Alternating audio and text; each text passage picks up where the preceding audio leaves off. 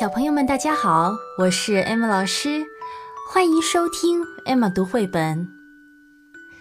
今天，艾玛老师要给大家读一本让人听完之后非常受鼓舞、非常振奋的绘本。绘本的名字就叫做《在教室说错了没关系》。在教室说错了没关系。只要大家踊跃发言，说出自己的意见，答案对错都没有关系。别害怕说错，别笑别人说错，每个人都要勇敢地表达，说出自己的想法，这样才能在热烈的讨论中一步一步找出答案。在相互激荡的过程中，大家一起共同成长。别以为举手就一定不能说错，这样想会让你害怕说错，越来越不敢举手，越来越畏缩，最后大家都不说话，时间一分一秒的溜走。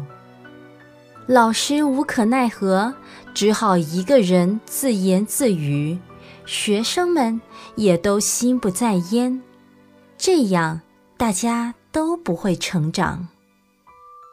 俗话说：“仙人打鼓有时错，连神仙都有出错的时候，何况是现在才正在学习、正在成长的孩子呢？”说错了一点儿都不奇怪，说错了是很正常的呀。我低垂着头，很想要举手。终于，我下定决心，第一次举起手，老师马上就叫我了。我的心脏扑通扑通，身体热烘烘，一站起来，脑子突然一片空白，结结巴巴地说了些什么，自己都听不懂，糊里糊涂，莫名其妙的，只好坐下了。坐下以后。发烫的身体一下子变凉，脑子也清醒了。这时才想到，哎呀，刚才要是这样说就好了。哎呀，刚才怎么不那样说呢？真是好懊恼啊！可是没关系，就算一次又一次都失败了，慢慢的，紧张的情绪就会消失，渐渐的。想说的话也能表达了。没有人一开始就能说得很棒，没有人一开始就能命中答案。一次又一次举手发言，一次又一次说错，在这个过程中，我们学会了表达，不仅能清楚地说出自己的想法，有时还全都说对了。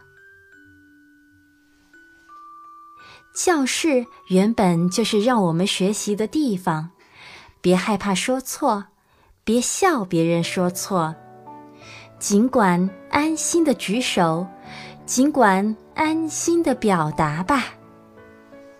说错了，不会有人笑你，不会有人瞧不起你，更不会有人生气骂你。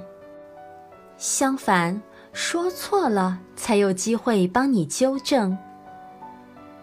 当你怎么都想不通时，老师更会绞尽脑汁儿来帮你。所以，虽然说错了，不是也很好吗？就算有人说你的想法很奇怪，那也没办法，因为这就是你的想法。就算真的有人笑你。但说错了有什么不可以？